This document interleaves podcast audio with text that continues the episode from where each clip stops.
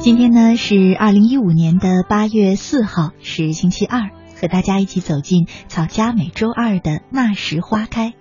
我们依然是和收音机前的你一块儿坐上时光机，回到过去那些美丽的时光里。前几天有一位叫做扣扣的草家朋友，他在微信留言，他说：“乐西姐，昨天我们初中的同学聚餐了，每个人都长得跟以前不一样了。”岁月可真是一把杀猪刀啊！我还看到了曾经我偷偷喜欢的男生呢，现在他已经长成了大胖子，还结婚生子了。可我还一直记得当年暗恋他的感觉呢。这顿饭吃得好有趣，觉得想起了好多过去的事儿，也勾起了许多那个时候的秘密。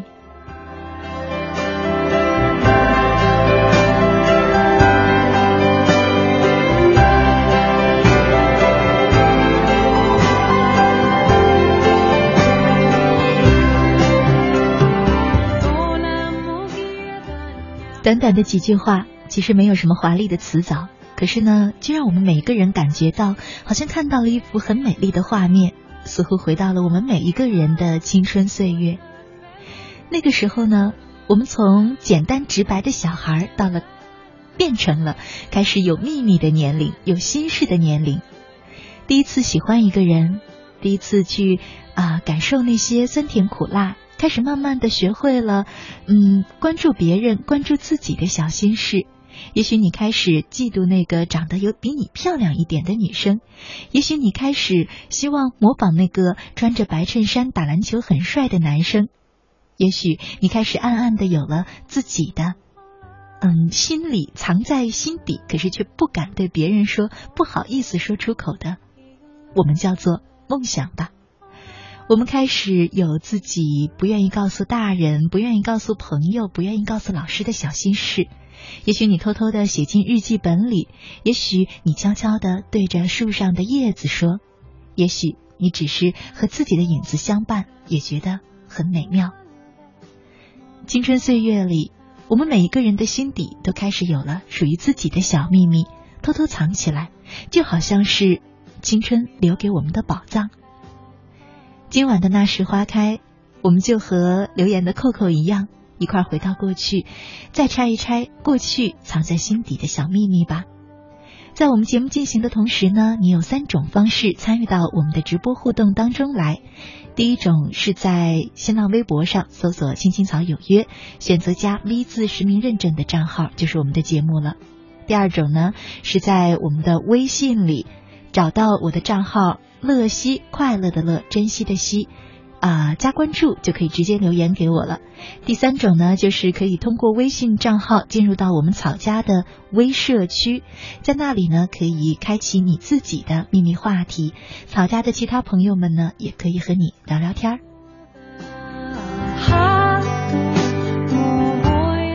今晚的那时花开，我们就一块儿来聊一聊那些青春留在你我心底的秘密。期待着你的参与。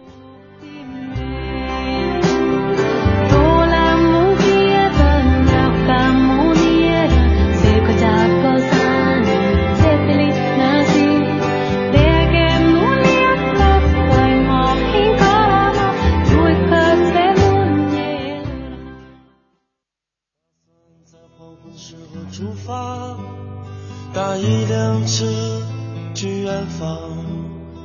今晚那有我诱人的香烟，我急忙穿好衣服推门而出，迎面扑来是街上闷热的欲望。我轻轻一跃跳进人的河里，外面下起了小雨。雨滴轻飘飘的，像我年轻岁月。我脸上冒着雨水，就像蒙着幸福。我心里什么都没有，就像没有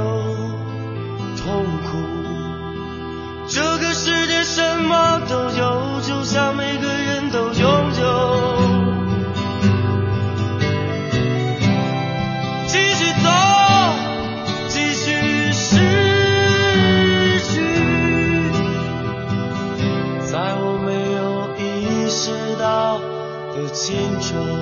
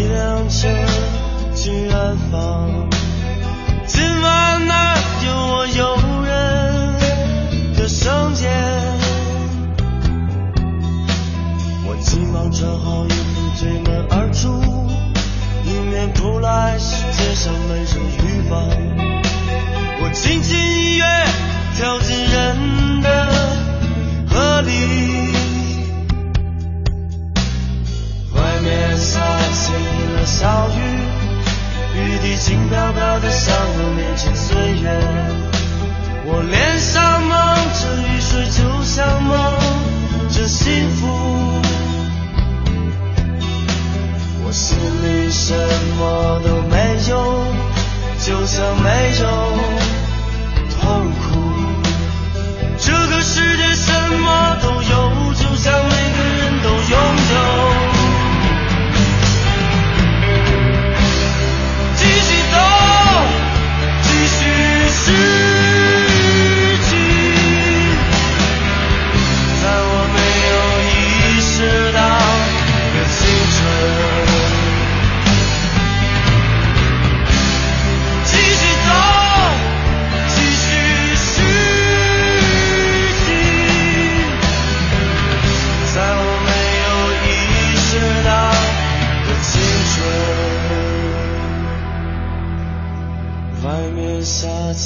的小雨，雨滴轻飘飘的向我年轻岁月。我脸上蒙着雨水，就像蒙着幸福。我心里什么都没有，就像没有痛苦。这个世界什么都有，就像每个人都拥有。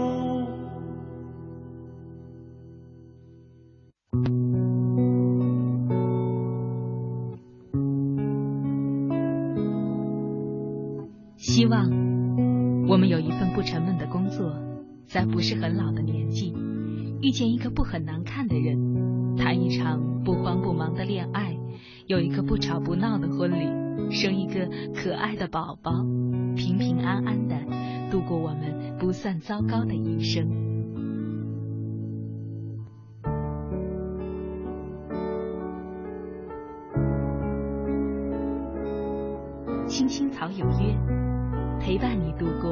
即使是平凡但却不平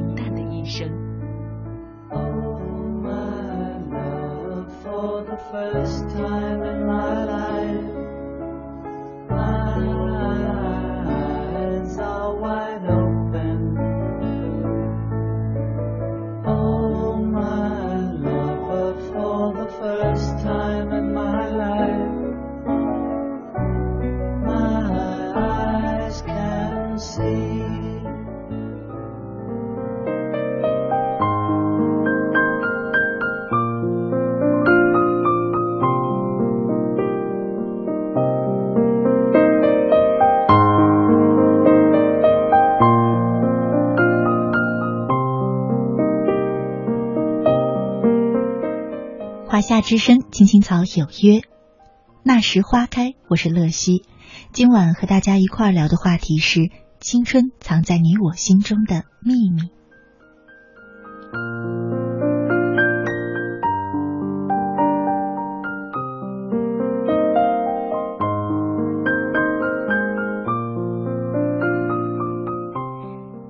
微信上一位叫做重庆的朋友，他说：“每个人的青春都有秘密吧。”只是有的人选择说出来，有的人选择一个人承担。我也有自己的小秘密。读书的时候一直喜欢一个男同学，一直不知道他是否知道我的喜欢。刚毕业那几年，我们还联系蛮多的。那时的我还寄过相片给他，他也经常给我打电话，朦朦胧胧的，不知道是否我们心里都明白，还是真的只是普通的同学关系。上学时期，我一直没有敢和任何人说过我喜欢他。每次同桌开玩笑问我，我就含糊的说不告诉你。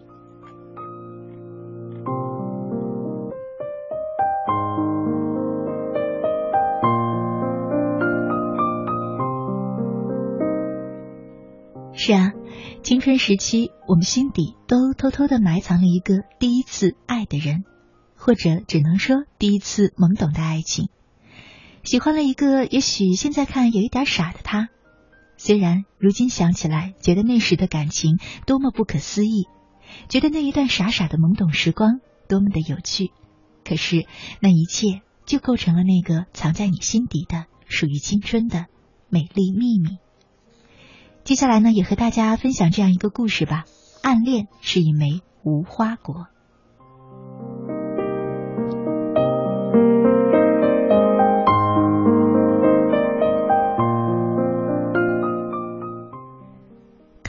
喜欢雨。初一时，他们一个班，教外教的老师有些严厉。康的成绩还不错，只是英语一向不怎么好。有时候错的多了，那个有些胖胖的外语老师便会板起脸来教训他。有一次，一个讲了几遍的句型，康又错了，外语老师急得用手揪了揪他的脸，恨铁不成钢的训他。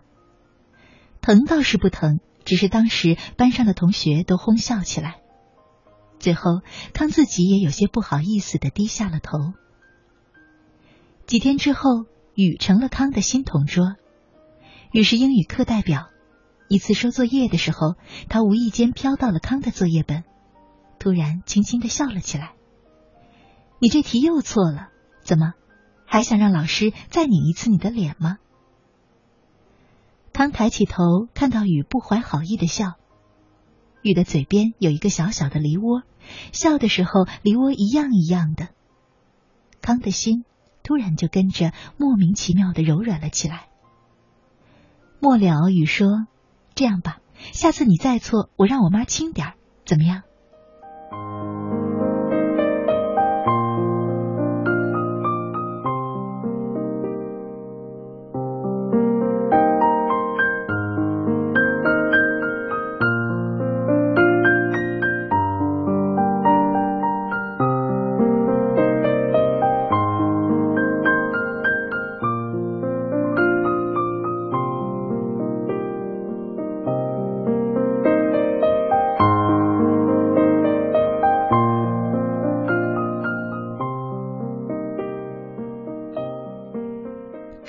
后，康和宇都被分到了快班。那时候，宇是第一名，康是第十名。在宇的要求下，他们还是同桌。宇并不是一个乖乖女，这一点康在成为他同桌之后深有体会。康知道宇的每一个小细节，他上课时不爱听讲，喜欢躲在高高的书堆下面做自己的事儿，例如花一节课的时间研究怎么折出好看的树叶形状的信纸。拿着彩色铅笔临摹好看的插画，或者写一些不知所云的文字抒发心情。到最后，雨往往会把那些小东西扔给他，有时候是一只橡皮泥捏的憨态可掬的小猪，有时候是一张明信片，甚至有一次折了九只颜色不一的千纸鹤，也一并递给了他。康总是默默的收下这些小东西。即使在后来越来越多的试卷和资料把他的书桌围得水泄不通的时候，书桌角落里安安静静放着的，也还是这些雨送给他的小玩意儿。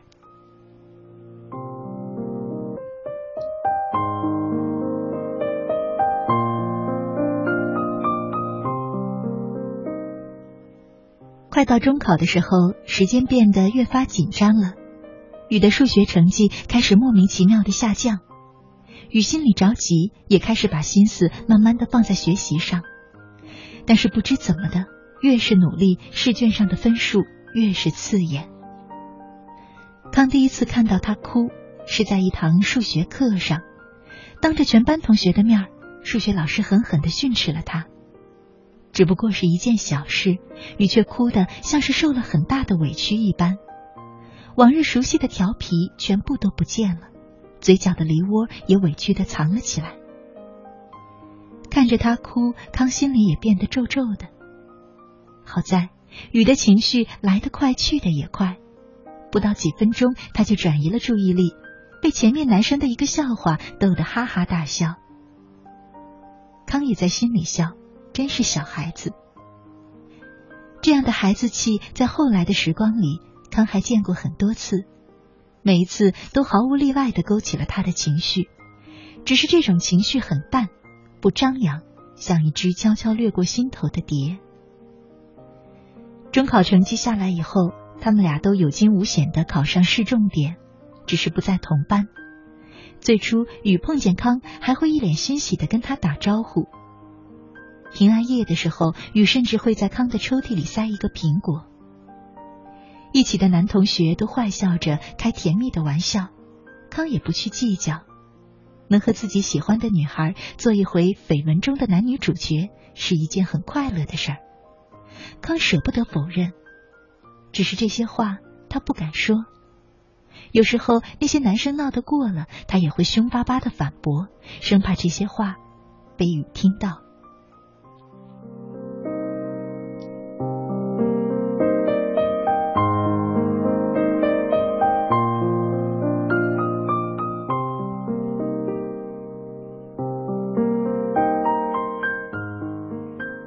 时光一直有一双神奇的手，再后来学业越来越紧张，了解到关于对方的事儿也就越来越少，路上遇见了也只会礼貌的打招呼。大学通知书到了之后，康坐上了去北方春城的火车，而雨选择了另一个男孩所在的城市。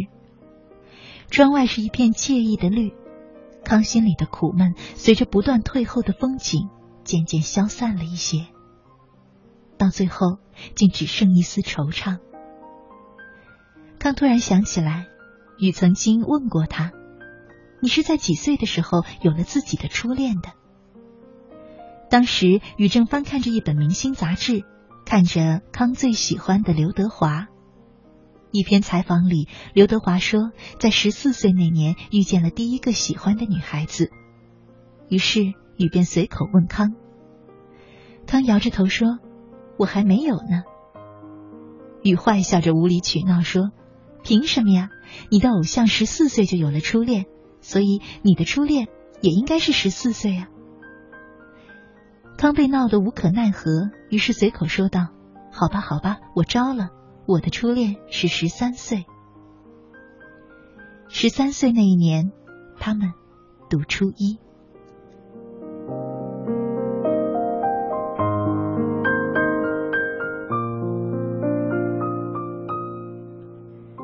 很多年以后，康回忆起雨，发现雨其实没有当初想象的那样完美。他任性，还有点蛮不讲理。他爱哭，常常因为一件小事不顺心而掉眼泪。他喧闹，总喜欢叽叽喳喳的说话。只是康永远都无法忘记这种感觉，在他隐秘的十三岁，这个有着小小梨窝的女生住进他的心。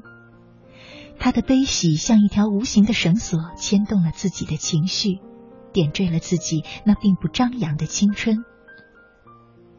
康最好的暗恋都留给了时光，这枚不曾开过花的果子，伴随着他心里的一声叹息。落入时光的洪流里，打了一个小小的旋儿，再不见踪影。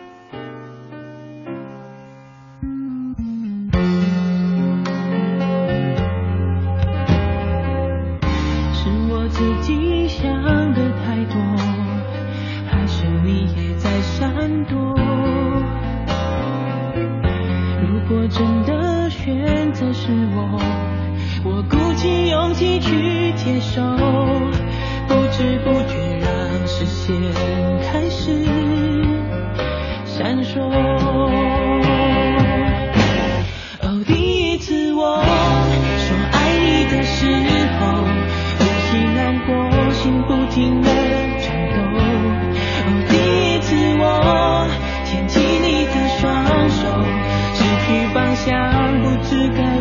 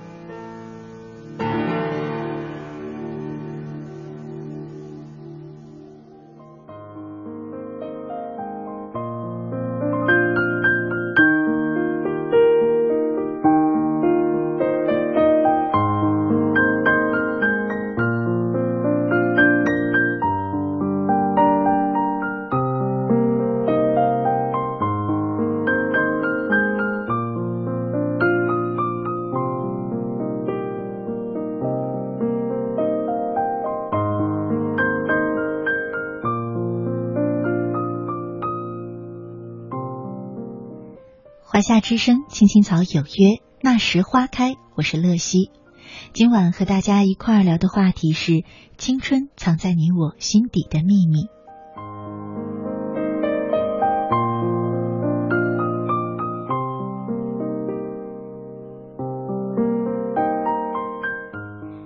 ZJ 他说：“啊，青春时期的暗恋最真实了，当年喜欢的女孩，如今已为人母。”初中的时候，我们都知道彼此喜欢着对方，但呢都没有捅破。女孩没毕业就出去工作了，直到三年后我们才联系上，但已经都不是当年的彼此。时光总是如此急匆匆。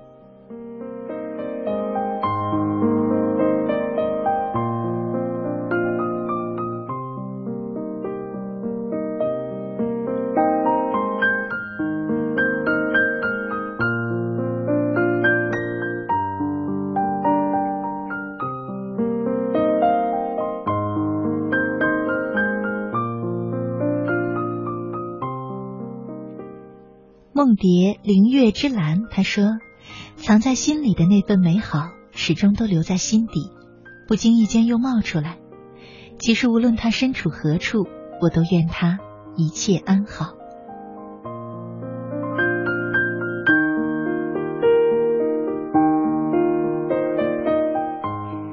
时间呢，稍后马上就要进入我们半点的公益广告了。大家可以继续通过微信公众账号“乐西快乐的乐珍惜的惜”，一直给我们留言，参与今晚的直播互动，说说青春藏在你心底的秘密。好了，广告时间不长，请不要走开，我们马上回来。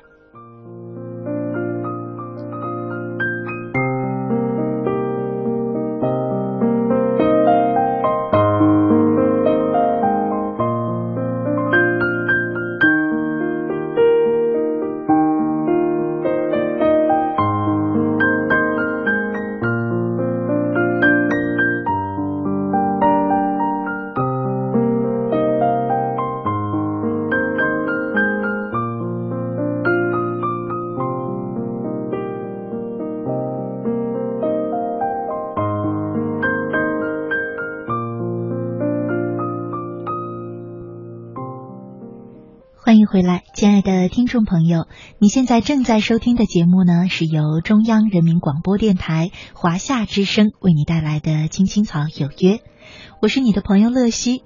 今天呢是周二，和大家一起走进的是草家每周二的那时花开。我们正在聊的话题是青春藏在你我心底的秘密。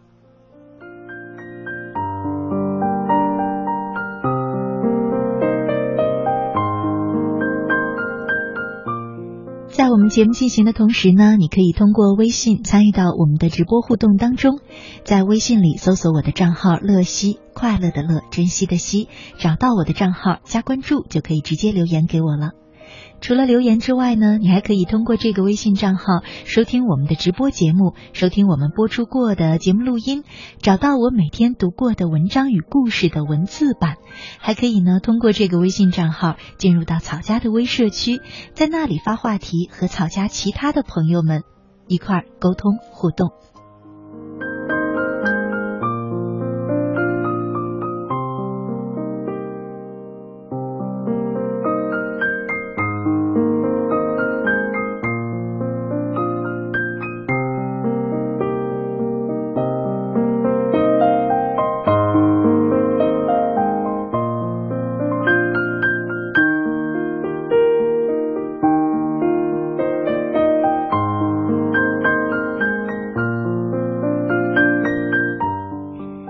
上半段我们讲的故事呢，好多朋友都在微信留言，和我们的故事一块儿回到了自己的青春时期，想起了自己曾经偷偷暗恋过的他。是啊，年少的时候呢，我们总是会在心里藏满了喜欢，却很难说出口，就像藏了一个特别希望他发现的宝藏，可一边担心他发现，一边又着急他为什么还没有发现。就在这样的纠结里，我们不再年少。而那时的喜欢也都被秘密终结。其实啊，青春也留给我们一些其他的秘密，毕竟那是我们开始真实的感受这个世界的初期，心里开始有了除了小时候那种疯玩傻笑之外的其他感受，各种各样酸甜苦辣的感受。在那青涩的岁月里，你和我也慢慢的变得美好起来。接下来的时间呢，和大家分享一篇文章。青春岁月里有你清亮的笑。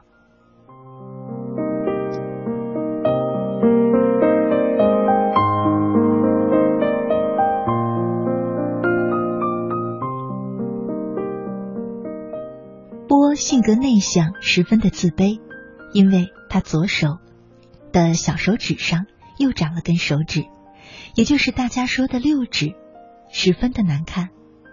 有一次，一个小女生看见了。惊讶的说道：“呀，你咋长了六根手指呢？”波听了，捏着手，红着脸，哭了起来。那时候他才九岁，刚懂点事儿，就感觉到自己和别的孩子不同，可是又不敢让医生做手术，因为他怕痛。于是那根手指就留了下来，成了波的心结。经常的，他总爱把左手插在口袋里。从不伸出来，生怕一不小心就会露出自己的六指，惹来大家的嘲笑。渐渐的，波一个人待在教室的一角，不玩，不笑，甚至很少说话。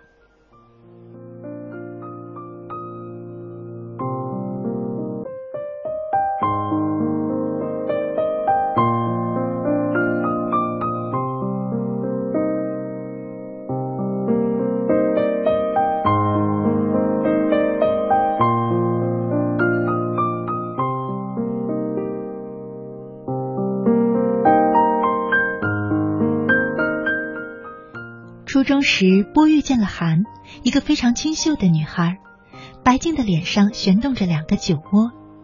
韩做了他的同桌，经常咯咯的笑，把满天幸福四处的张扬。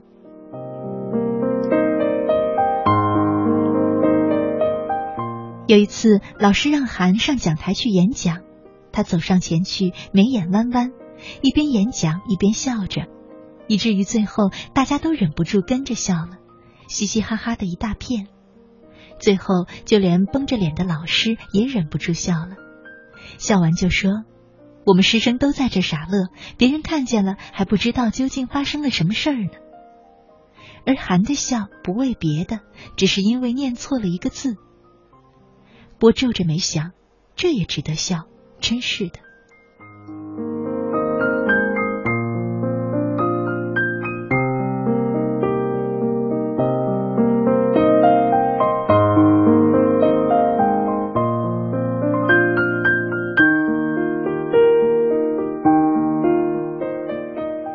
有一次，韩写字的时候一不小心手肘一晃，一下子撞了波的手肘，波急得咂了一下嘴，表示不满。韩侧过头来一看，波的一笔从作业的上面斜斜的滑到下面，仿佛蚯蚓一样弯弯扭扭的。他又笑了，咯咯咯的像喷泉似的，泛着阳光，四处泼洒，流光溢彩。波望着他，撅着嘴，很不高兴的笑道：“你在笑什么？难道这很搞笑吗？”韩指着那笔字，像一条蛇。你在绘画呀？说完，又咯咯的笑起来。终于有一天，韩看到了波的六指。当时，波悄悄的伸出手，拿个指甲剪，准备剪指甲。韩看见了，睁大了眼，接着又笑了起来。他说：“你可真幸运。”波很生气，说这话明显是在讥讽自己。可韩仿佛一点也看不出波生气了似的。上帝太偏心了，给了我们十根手指，却多给了你一根。你一定和他是亲戚，他走了后门照顾你的。第一次，波第一次听到了对六指的赞美，一颗敏感的心隐隐有了一种平衡感，有了一点安慰。尽管他知道这是韩的一句玩笑话，可能也只是一种安抚。可是他的心里仍感到一丝舒畅，也笑了一下。渐渐的，波不再讨厌韩的笑了。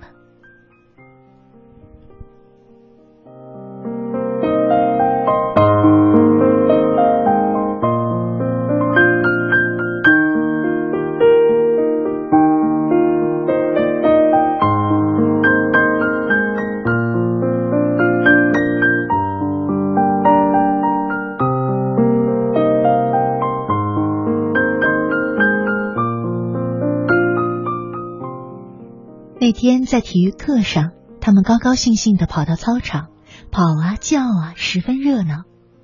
踢球的时候，韩正好走过，波不小心一脚踢在了韩的脚上，脚顿时隐隐生痛，忙向他道歉，问踢痛了没有。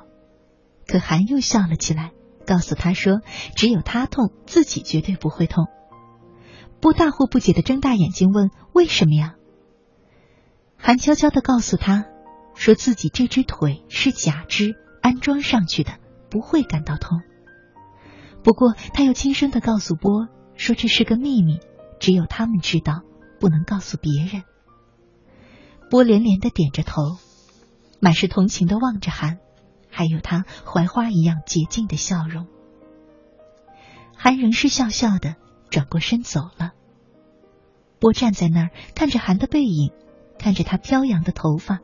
心里竟然翻腾起了十二级的海啸，难以平静。以后，波的笑声也开始传遍校园，四处挥洒，四处张扬。他也成了一只快乐的鸟儿。波想，和韩相比，自己要幸福多了。仅仅是多了一根手指，为什么不向韩学习，笑着面对生活，面对自己，面对不完美，面对不同？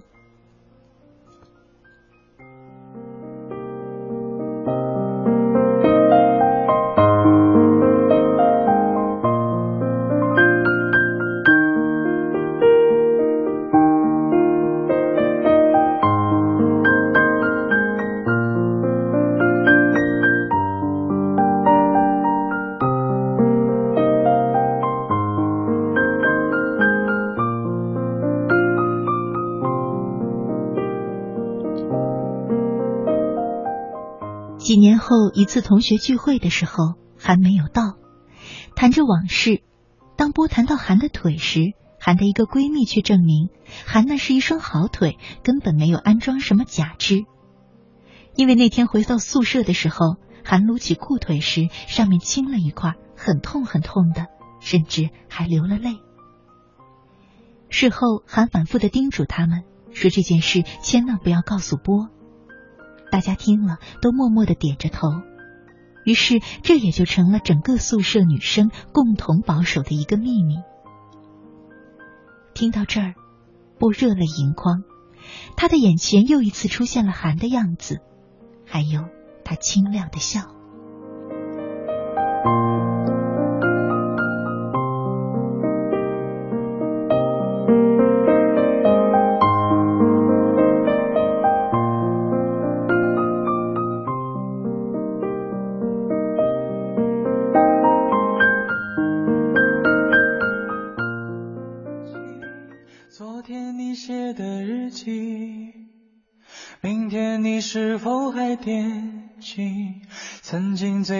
哭的你？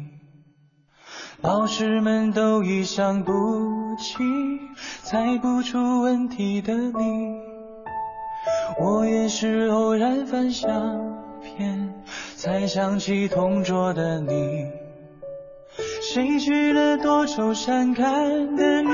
谁看了你的日记？谁把你的长发盘情？谁给你做的嫁衣？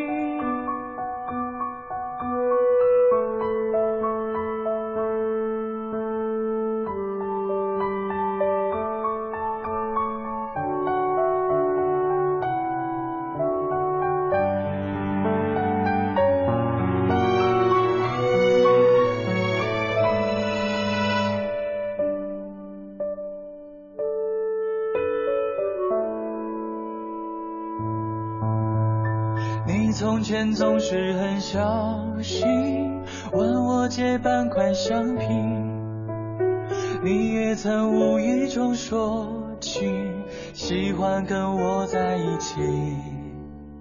那时候天总是很蓝，日子总过得太慢。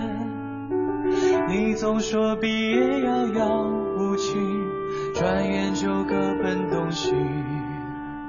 谁遇到多愁善感的你？谁安慰爱哭的你？谁看了我给你写的信？谁把它丢在风里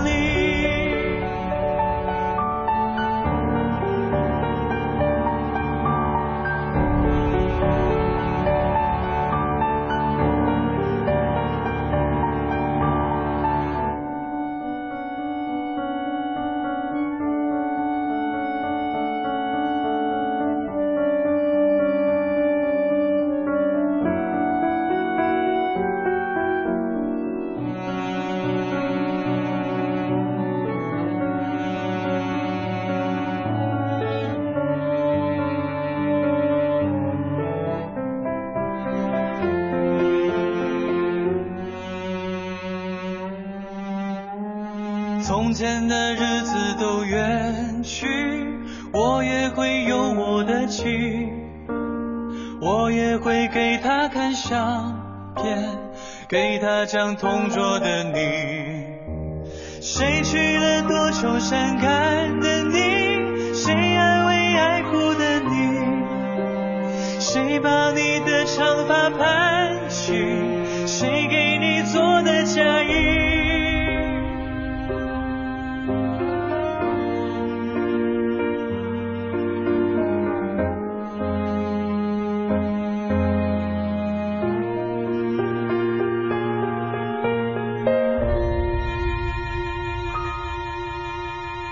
谁娶了多愁善感的你，谁安慰爱哭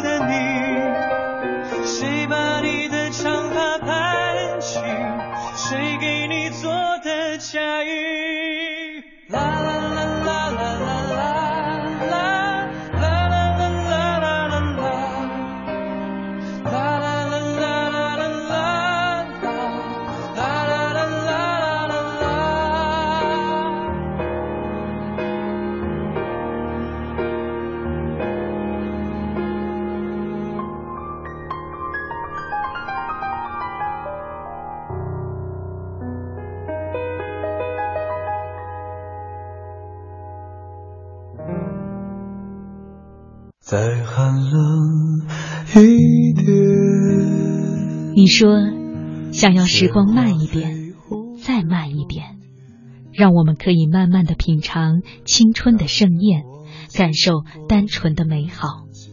可是有人说，青春就是用来追忆的。当你怀揣着它时，它一文不值；只有将它耗尽后。再回过头看，一切才有了意义。爱过我们的人和伤害过我们的人都是我们青春存在的意义。再寒冷一点青青草有约那时花开。想问白云的里面是否有你相思化作的雨点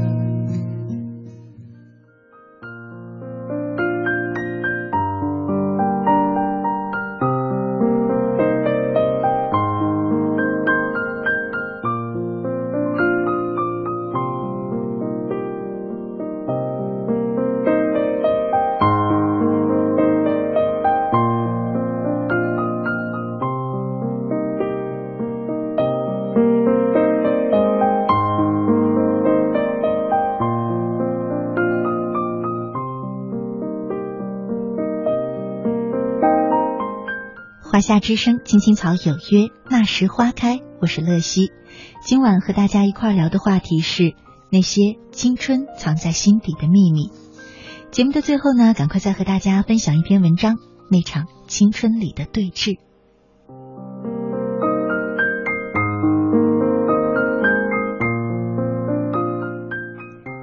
我上高一时，有个叫海的同班同学，长得人高马大。学习不好，是整个镇子上令人闻风丧胆的海老大。学校老师拿他无可奈何，我们又讨厌他又怕他，还总是吵吵闹闹，对同学颐指气使，搞不定的事情就以武力解决。我们都暗暗的祈祷，他总有一天会被人抓了去。我记得海做过的最讨厌的一件事。是在自习课的时候，把红墨水滴在一片卫生巾上，满教室的扔。那时候我们十四五岁，对生理这种课题极为敏感，又闭口不提。那片卫生巾像一枚扔在人群中的炸弹，落在谁的位子上，当事人就展现出濒临死亡的恐惧，脸憋得像猪肝，把它钉到另一个人的桌上。整个教室弥漫着羞愧的气急败坏的气氛，甚至夹杂着女生的尖叫。我们都措手不及时，教室里海老大和他的同伴却发出兴奋而且刺耳的笑声。没人敢爆发，任凭他们拿着我们寻开心。作为学习委员，我不知道为何责任心和自信心爆棚，终于忍无可忍。我拍着桌子站起来，走到海老大的面前，大吼了一声：“你闹够了没有？”整个教室在一瞬间安静了下来，好像时间都静止了。大家憋住呼吸，全世界只剩下我和海老大在对峙。说实话，我怕的要死。高中的时候，我不到一米五的身高，瘦的要命，还有歪歪扭扭露在外面的几颗门牙。总之，我长得丝毫不招人怜惜。海老大愣了一下，在此之前，没人敢触犯他的权威。他一米七几的个头，近两百斤的体重，满脸横肉。我听过他带着兄弟在街上砍人的传闻，连眼都不眨。现在回想起来，我当时肯定在发抖。我们很长时间没有说话，我憋足了气瞪着他。他也瞪着我。良久以后，我听见他恶狠狠的声音：“你要不是个女的，我一定不放过你。”这狠话说的让人脊背发凉，但我却松了一口气。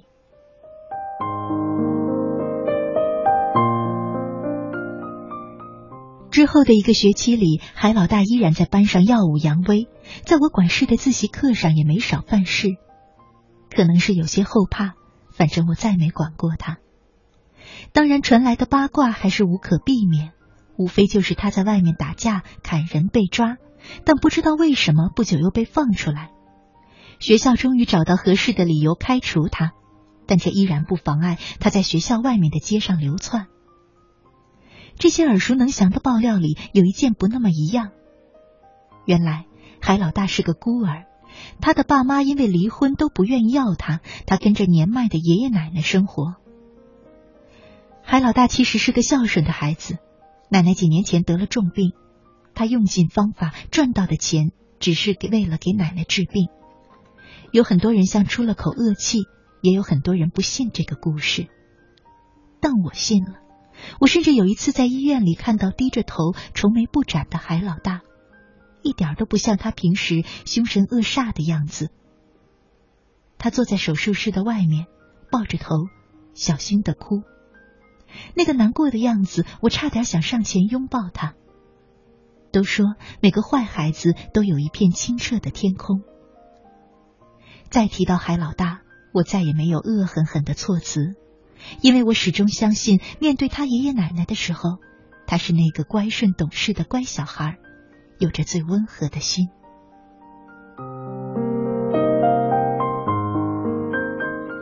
许多年以后，我大学毕业见过他一次，他和他当年的手下在镇子上开了一个网吧。